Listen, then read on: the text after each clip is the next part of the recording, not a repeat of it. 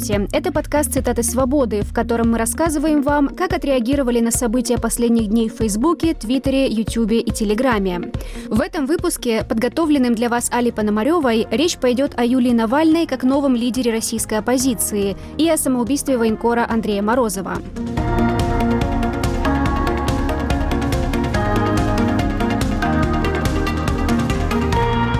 Через несколько дней после гибели Алексея Навального в колонии его вдова Юлия выпустила видеообращение, в котором пообещала продолжить дело мужа.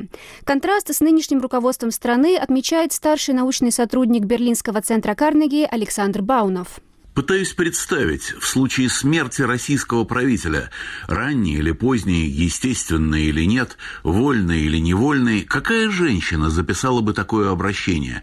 Бывшая явная жена, позднейшая тайная, секретные дочери, Мария или Маргарита, представляется хмурая, тревожная, напряженно скорбящая толпа, очередь, трибуна, а вот женщины нет – Слова Юлии снова подарили надежду многим из тех, кто оплакивал потерю Навального. Это отметил в соцсетях в том числе писатель Борис Акунин. После трех дней мрака получаю регулярные инъекции позитива. Каждый час заглядываю на страничку YouTube с обращением Юлии Навальной. Через час было 80 тысяч просмотров, через два часа 540 тысяч, через три часа больше полутора миллионов. Путин думал, нет человека, нет проблемы. Обычное заблуждение душегубов всех исторических эпох. В блогах высказывают надежду, что вдове Навального удастся то, что однажды удалось вдове другого знаменитого оппозиционера – Наталья Маршалкович. После убийства мужа, известного оппозиционного политика, домохозяйка Карасона Кина, или, как ее звали филиппинцы, Кори, стала кандидатом в президенты на выборах февраля 1986 года. Скоро годовщина как раз. Победу диктатору Фердинанду Маркосу, конечно, нарисовали, но акции неповиновения были такими, что крепкий, казалось, режим накрылся медным тазом, несмотря на 20-летнюю закваску и толпы силовиков. Силы личности у Юлии Навальной для этого достаточно, комментирует Татьяна Филькингау Гауэр на канале «Популярная политика». Юля сможет, потому что все те годы, что Алексей шел вперед, она шла с ним рядом. Безупречно. Безупречно. Все эти годы. Ни малейшего намека на то, что она не такая же сильная, как он, не такая же целеустремленная, как он. Это человек с таким стержнем внутри. Это настолько знаешь, эм, мне не хочется говорить, что она там выкована из стали, потому что mm. Юля живой человек, и мы видим, что она живой человек. Но сила у нее совершенно точно не меньше, чем у Алексея. И я это говорю не потому, что я хочу в это верить, а потому что я видела, через что она проходила и как она через это проходила. И это демонстрирует ее силу и ее решимость. Поэтому Алексей этот путь в политике прошел не один. Юля прошла тот же самый путь. Считайте, что у них одинаковый бэкграунд. Да, с нюансами, безусловно, но у Юли есть какие-то другие сильные стороны. И я писала, я думаю, что многие присоединятся, что если есть что-то, чем я могу быть полезна, чем я могу помочь, я сделаю для Юли абсолютно все. И из э, уважения и любви к Алексею, и из желания побороть эту жабу бесконечную, и для того, чтобы ей хватило духу и решимости доделать это дело. Юлия Навальная вполне могла бы объединить российскую оппозицию, предполагает журналист Олег Пшеничный. У Юлии Навальной ноль отрицательного рейтинга, ноль старых противоречий с потенциальными союзниками и партнерами, огромный моральный авторитет, узнаваемый во всем мире образ, имя, ум, совесть и красота и просто человеческое сочувствие и симпатия всех вокруг, кроме мидий и рептилий. Что из этого может получиться, вот вопрос.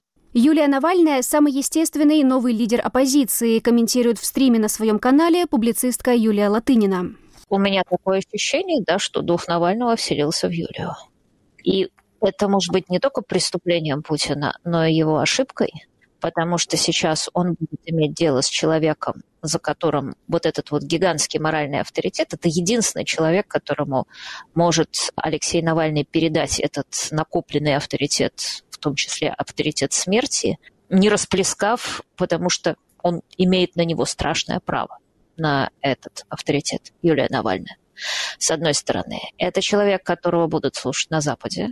Это человек, который меня поразило, как много было постов людей, которые плакали все эти несколько дней, как они от плача реально перешли к надежде. И я думаю, что вот то, с чем столкнулся с Путин, с этим гигантским количеством цветов, которых люди несли и несли, хотя понятно, что за это просто их растопчут, лишат работы, на 15 суток посадят, задержат и так далее, и так далее, это очень сильно меняет или может поменять, это зависит от нас, ситуацию в стране. В блогах часто звучит сравнение с лидером белорусской оппозиции Светланой Тихановской. Однако это может сработать и во вред Юлии Навальной, пишет оппозиционный политик Лев Шлосберг. Часто вспоминают в разговорах о Юлии Навальной Светлану Тихановскую, но природа ее легитимности в том, что она до отъезда из страны выиграла президентские выборы, стала законно избранным президентом Белоруссии, у которой украли победу и не позволили вступить в полномочия. Она не просто мигрант, она законный глава государства в изгнании. Это совершенно другой политический статус, в том числе для руководителей иностранных государств. Такой электоральной легитимности у Юлии Навальной нет. Прокремлевские комментаторы, конечно, сразу нашли много причин, чтобы раскритиковать Юлию Навальную. Кто-то ругает ее за манеру держаться в кадре или за сам факт выхода в эфир, а кто-то называет агентом западных спецслужб, как политолог Сергей Марков. Понятно, что курирующие ее американские или британские спецслужбы хотят сделать из нее Жанну Дарк. Но, вероятно, получится вторая Тихановская или этот, венесуэльский, как его, забыли уже все, да и ни к чему вспоминать. А, Гуайдо. И, судя по всему, Юлия любит гламур и аплодисменты. По этому пути она и пойдет. Но ей еще и деньги же на детей надо зарабатывать. Поэтому мы с пониманием к ее положению. Но контракт со спецслужбами США и Британии уже погубил ее мужа, поэтому ей надо бы осторожнее. Спецслужбы США и Британии сейчас очень жестокие. Наш совет ей – сбежать куда-нибудь в тихое место, типа от ЦРУ в Европарламент или Совет Европы от Джеймс Бондов к политическим импотентам. Главное для Юлии – уйти из лап ЦРУ и Ми-6. Но подорвать авторитет Юлии Навальной Кремлю будет чрезвычайно трудно, говорит политолог Абаз Галямов на канале Ходорковский Лайв коррумпированности и ельцинского режима, и путинского режима. Это, так сказать, притча во языцах. И поэтому, в общем-то, все подозревают э, любого политика в том, что у, у него есть какой-то корыстный интерес. А вот в случае с приходом в политику человека с бэкграундом таким, как у Юлии Навального, ну, нет необходимости искать там дополнительную мотивацию. Мотивация лежит на поверхности, и это мотивация ну, она понятна, и она абсолютно положительно а, оценивается людьми. Да? Она поднимает знамя, выпавшее из рук э, убитого мужа.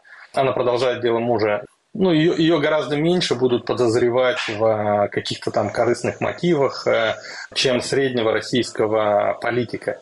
То есть Кремлю ее дискредитировать в этом смысле будет э, гораздо сложнее, чем любого другого оппозиционера. И вот этот ее приход в политику, такой искренний, ну, движимый так, такой искренней мотивацией, такие вещи очень облегчают, знаете, заход вот на новые группы потенциальных избирателей. То есть для того, чтобы консолидировать вокруг себя ядро оппозиции, Юлии не нужно ничего, кроме фамилии. Многие считают, что в пользу Юлии Навальной играет и тот факт, что она женщина. Николай Кононов.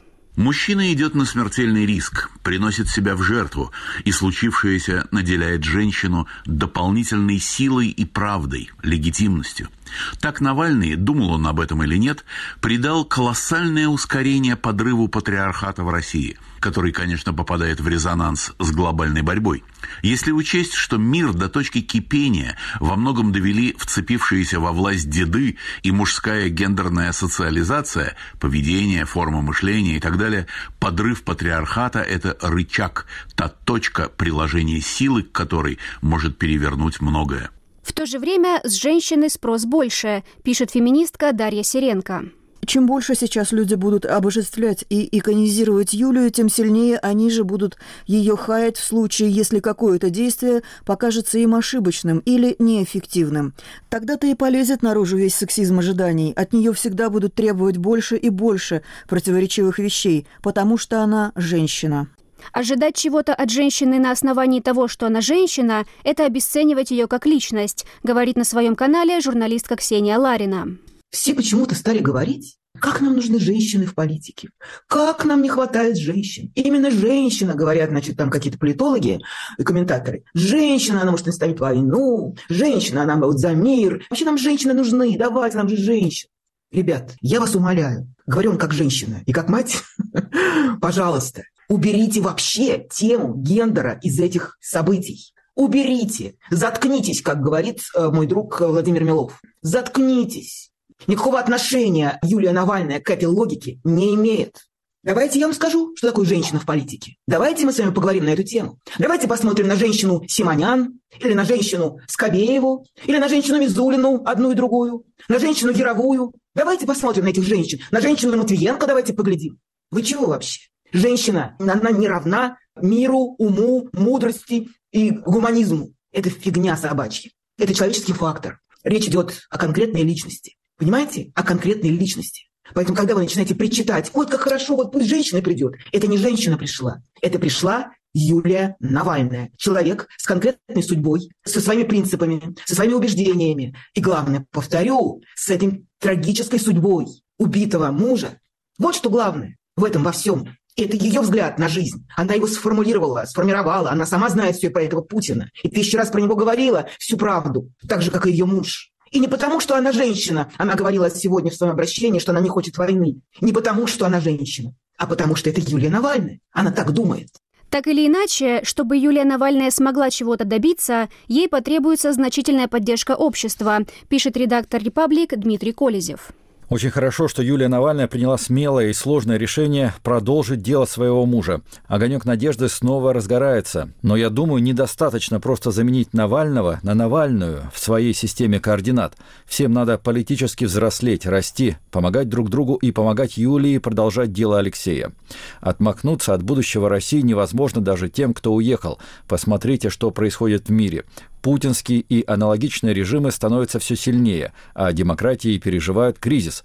Украина уже стала жертвой, и чем бы ни завершилась эта война, мир явно не становится безопаснее. Это зло может прийти в любую страну, не обязательно в виде солдат и танков. У него есть и другие воплощения. С этим злом необходимо бороться. Этим мыслям вторит оппозиционный политик Дмитрий Гудков на канале «Живой гвоздь». Да, я понимаю, что сейчас хочется думать, что вот Юля продолжил дело Алексея, и режим сам по себе рухнет. Он не рухнет сам по себе. Людям нужно брать просто ответственность на себя, понимаете? Потому что Юля мишень на лбу нарисовала. Ну, по-хорошему. Ее риски возросли. И мы же не хотим, чтобы там Юля и все остальные повторили судьбу там Алексея, там Немцова. Поэтому надо участвовать всем. У кого это было там? Ежелец, по-моему, да? Что цена падает, когда растет спрос на свободу. Когда спрос невелик, цена очень высокая. Цена – это жизнь. Цена – это там свобода. Или там иммиграция, или что угодно. Но если вдруг все бы вместе э, навалились да, и продемонстрировали, и Путину, и элитам, и э, с силовым ведомством, да, и э, международному сообществу, что Путин не имеет поддержку большинства, то да, произойдет делегитимация само собой внутри. Потому что Путин же, ну, силовики, они говорят, ну как, за Путина же большинство, а вы 2% дерьма, да, как говорит Соловьев. Но надо как-то этот миф опровергнуть. Это миф, конечно. Но так думают многие. Есть и скептики, которым кажется, что пропутинское большинство – это вовсе не миф. Виктор Буравлев. По-человечески тронут выступлением и восхищен моральной силой этой замечательной женщины. Но опять 25. Снова призывы продолжать бороться за нашу с вами страну. В том-то и дело, что бороться надо против страны. Иначе все напрасно и безнадежно. Страна съела Алексея, съест тебя, съест всех и не подавится.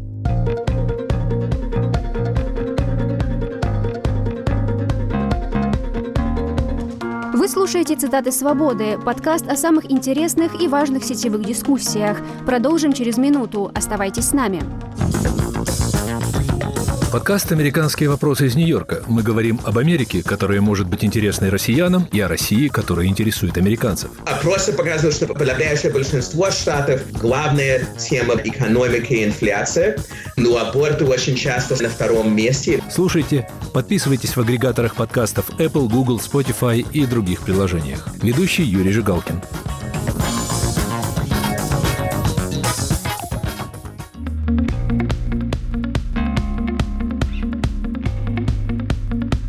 Подкаст «Цитаты свободы» подготовила для вас Аля Пономарева.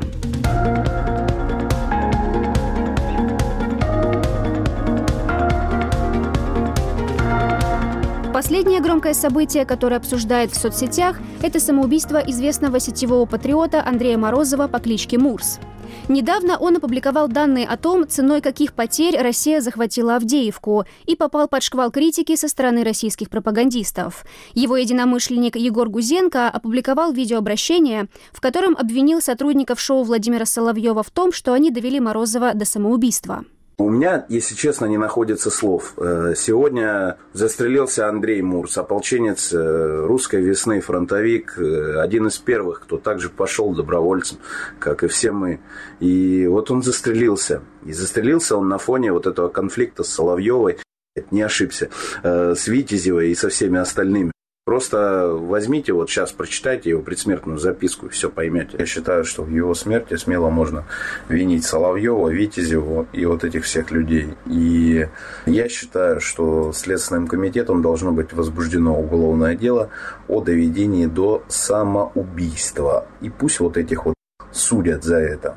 В своем телеграм-канале Морозов часто критиковал военное руководство, и это не могло продолжаться долго, констатирует в блогах Сергей Земной. Лишь один человек во всем Z-сообществе решился сказать правду, и вот его сразу положат в гроб. В России недолго живут правдолюбы. А представляете, что случится, когда кто-то опубликует данные по всем потерям российской армии за два года войны? Ударом для Морозова стало еще и то, что армейское начальство потребовало от него удалить пост о потерях, отмечает адвокат Максим Пашков. Есть соломинка, которая ломает хребет верблюду. Эфир на телеканале, где его называли диванным воином, а потом реакция Камбрига, которого он уважал, реакция, как я понимаю, по звонку сверху, и стали этой соломинкой. В шоу Соловьева Морозова особенно активно критиковала Юлия Витязева. Она называла его тексты вредительством. А не попадает ли это на, под статью о дискредитации вооруженных сил Российской Федерации? А не попадает ли это под статью клевета? А не попадает ли это под статью, я не знаю, подстрекательство? По отношению к, к рядовым, да, там, вооруженных сил, чтобы они шли, писали доносы на, своих, на, на, свое, на свое командование. Но вы понимаете, что это вредительство? Это вот вредительство. Это Этим вредительством занимаются уже минимум два года, таким вот откровенным. Украинские блогеры саркастически отмечают, что Витязева оказалась эффективнее любого диверсанта. Денис Казанский. Пропагандистка Витязева, которая довела сержанта вооруженных сил РФ Морозова-Мурза до самоубийства, открыто поглумилась над его смертью. В своей телеге она написала, что Морозов сам виноват, слабак и тряпка, а его друзья хайпуют на его смерти – Сначала даже я впал в ступор от такого цинизма. Но тут меня осенило. Да ведь Юлия Витязева, она же наша, украинка из Одессы. И ведь по факту получается, что она мастерски уничтожила одного из принципиальнейших и идейных врагов Украины – фанатичного русского нациста, который целью всей своей жизни видел ликвидацию украинской государственности – Такое не снилось никакому Буданову. Женщина устроилась на российское ТВ и мастерски травит самих же российских патриотов, заставляя их натурально самоубиваться. Да еще получает за это награды и зарплаты. Согласитесь, это гениально. Просто у всех на глазах ликвидирован эффективный российский волонтер, идейный враг. Но при этом Витязевой ничего не будет. Она хохочет, пинает труп, прекрасно понимая, что ей ничего не угрожает. Юлия Витязева действительно сначала выложила у себя в канале откровенно глумливый пост, но потом его удалила. Политический аналитик Иван Яковина на своем канале говорит, что при том, что Морозов был врагом, он был в некоторой степени достоин уважения как враг умный, эффективный, организованный и неутомимый. Мне он казался одним из самых опасных э, людей на той стороне линии фронта. Почему? Потому что он всегда как, бы немножко впереди паровоза бежал, он делал ту работу, до которой еще не все даже поняли важность этой работы, а он уже понимал, и он уже с ней справлялся, разгребал там завалы и так далее. То есть вреда от него был, от его деятельности, вреда для украинской армии было, наверное, как от целой бригады российской армии, если не больше. То есть если, например, взять там, не знаю, если бы Россия потеряла какого-то генерала вследствие там удара или самоубийства, не знаю, Генералов в России как грязи. То есть одного уберут, другого поставят, вообще никто даже и не заметит разницы. А вот с такими вот волонтерами, которые, во-первых, могут организовать работу, во-вторых, знают, что именно нужно, в-третьих, э, бескорыстные, не за бабки и не, ничего не воруют, их было реально очень мало. Я вообще даже не знаю, может, есть ли кто-то еще такой из той же серии. По-моему, он был один такой, во-первых, эффективный, а во-вторых, вот по-настоящему верующий. Поэтому от него было очень-очень вреда много. Для Украины реально он вооружал, он поставлял э, оборудование, связь на целый огромный огромные подразделения, и эти подразделения резко усиливались после того, как он с ними работал. Морозов участвовал в агрессии против Украины еще с 2014 года. Он искренне верил в идеалы русской весны даже после того, как его самого пытали в Донбассе, и готов был отстаивать свою правду, как бы безумно она ни выглядела, пишет блогер Анатолий Воробей. Мурс был идейным, значительную часть своей зарплаты тратил на оборудование для СВО и в последнее время, после смерти матери в октябре, писал о планах продать две квартиры в Москве и полностью пустить на БПЛА для фронта. Сейчас он оставил завещание в том же духе. Разумеется, голова его полностью была загажена бредом про украинских нацистов, которые непременно под руководством Запада захватят и разделят всю Россию, если только не напасть на них первыми. Та же голова, которая трезво оценивала происходящее в России, в армии и на фронте, выдавала абсолютно гнилой бред про укров, но выдавала нечасто, возможно, он чувствовал интуицией уязвимость этого бреда. Думаю, для него было настолько важно вписаться в великое дело, что эту пропаганду он заставлял себя воспринимать как святое и обязательно верное. Редактор «Новой газеты» в Европе Кирилл Мартынов на канале «Ходорковский Live» называет то, что случилось с Морозовым, результатом конфликта между циниками и фанатиками.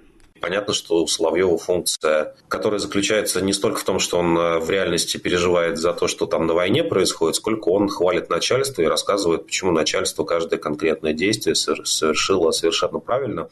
А когда начальство очевидным образом совершает какую-нибудь ужасную глупость и преступление, а задача Соловьева заключается в том, чтобы перевести стрелки на кого-нибудь еще. Ну и вот этот вот самый Морозов, я лично с ним не знаком, но я видел его лет 20, наверное, назад в интернете. Он был uh-huh. абсолютно такой же, только на 20 лет моложе. Он совершенно никак не поменялся. Тогда, в 2004 году, не было места, куда он мог э, поехать убивать людей. А сейчас, э, с 2014 года, он только возможность появилась, то есть ну, 10 лет назад, он, собственно говоря, этим участвует, и, собственно говоря, и вот с оружием есть его фотографии, и в боевых действиях он, судя по всему, участвовал, при этом он себя называет ну, таким блогером-военкором.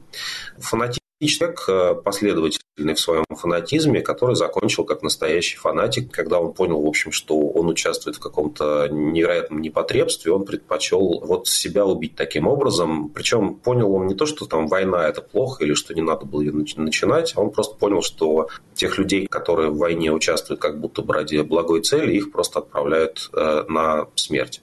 Если мы вспомним, чем занимался э, Соловьев 20 лет назад, то он сидел в студии НТВ и рассказывал о том, почему важны честные выборы и демократические ценности. Но вот разные судьбы у людей, разные доходы. В каком-то смысле мечты Морозова сбылись, и он своими глазами увидел, к чему они приводят, пишет публицист Михаил Пожарский. Мурс был единственным настоящим попаданцем. Вселенная перенесла его максимально близко к реалиям того периода, который он любил, в 30-40-е годы прошлого века. Перенесла туда, где МГБ и пыточные подвалы. Туда, где превозмогание и мясные штурмы. Но именно с этой реальностью он так и не смог смириться. Смириться с тем, что СВО слишком похоже на Великую Отечественную войну в описании Николая Никулина. С тем, что на фронте гибнут его друзья, а в тылу тылу жируют типичные сталинские функционеры, вроде тех, что были показаны в последней экранизации «Мастера и Маргариты». Не смог смириться, что тем самым миром, который так манит романтических невротиков с идеалами в голове, на деле правят циничные социальные хищники с темной триадой за плечами. Но кто бы мог подумать, не так ли? Смерть Морозова, к сожалению, ничему не научит остальных военкоров, комментирует на своем канале украинский журналист Денис Казанский. Самое потрясающее, что вообще просто не укладывается в голове. Вот эти все соратники этого Морозова, да, его друзья, такие же вот эти всякие военкоры, зетовцы, другие военные, которые сейчас возмущаются, они пишут, вот, Соловьева к ответу, его этих пропагандистов, как же так довели нашего товарища, жили сосвету. Все эти люди в итоге утрутся, да, и смотрите, все эти люди, да, они воюют не с теми, кто вот так к ним относится, не с этими пропагандистами, которые довели их товарища, да, не со своими властями, да, которые просто показательно их ненавидят. Они же, смотрите, как их презирают, да, их вот так вот просто топчут, унижают показательно, да, просто вот э, мешают с грязью, из-за чего некоторые вот особенно нервные могут даже вот так вот слететь с катушек и свести счеты жизнью. Но вот эти все Z-патриоты не борются с теми, кто их реально не ненавидит, вот так оскорбляет и унижает, а у них главные враги это украинцы. То есть вообще случайные люди, которые ничего не сделали, которые вообще им даже там зла не желали, жили себе спокойно. Какие-то бабушки там, я не знаю, пенсионеры из Харькова, из Одессы, из Львова, да, какие-то ну, обычные люди, то есть они ненавидят украинцев, насколько фанатично, да, все время призывают бомбить, убить, всех сравнять с землей. То есть вот это для них враги, какие-то посторонние люди, граждане другой страны, которые им вообще ничего не сделали. А свои вот эти вот э, пропагандисты, которые их презирают вот так вот откровенно, над ними глумятся, в их интересах они продолжают работать. Против них они ничего сделать и сказать не могут. Они и дальше будут их слушаться, и дальше будут делать все, что им будет указывать Кремль, что им будут указывать такие Витязевы и такие Соловьевы. Система перемелет идейных патриотов и пойдет дальше, пишет блогер Александр Фуксан. Думаю, что скоро всплывут неоспоримые факты, разоблачающие его как алкоголика или наркомана, психика которого не выдержала нагрузки. Соловьев и сопричастные выдавят из себя пару слов сожаления, граничащего с издевкой, и все – все, во что покойный верил, все, ради чего он боролся, все, ради чего он помогал убивать людей и уничтожать города, умрет вместе с ним. Ни его жизнь, ни его смерть не приблизили торжества идеалов, за которые он боролся. Трагедия завершилась фарсом. Рыцарь в сияющих доспехах отправился в свой крестовый поход, по дороге залез в выгребную яму и был съеден опарышами. Но до последнего вздоха продолжал произносить пафосные речи. Этому посту может не доставать злорадства, но посмеяться над покойным сильнее, чем он посмеялся сам над собой, у меня не получится.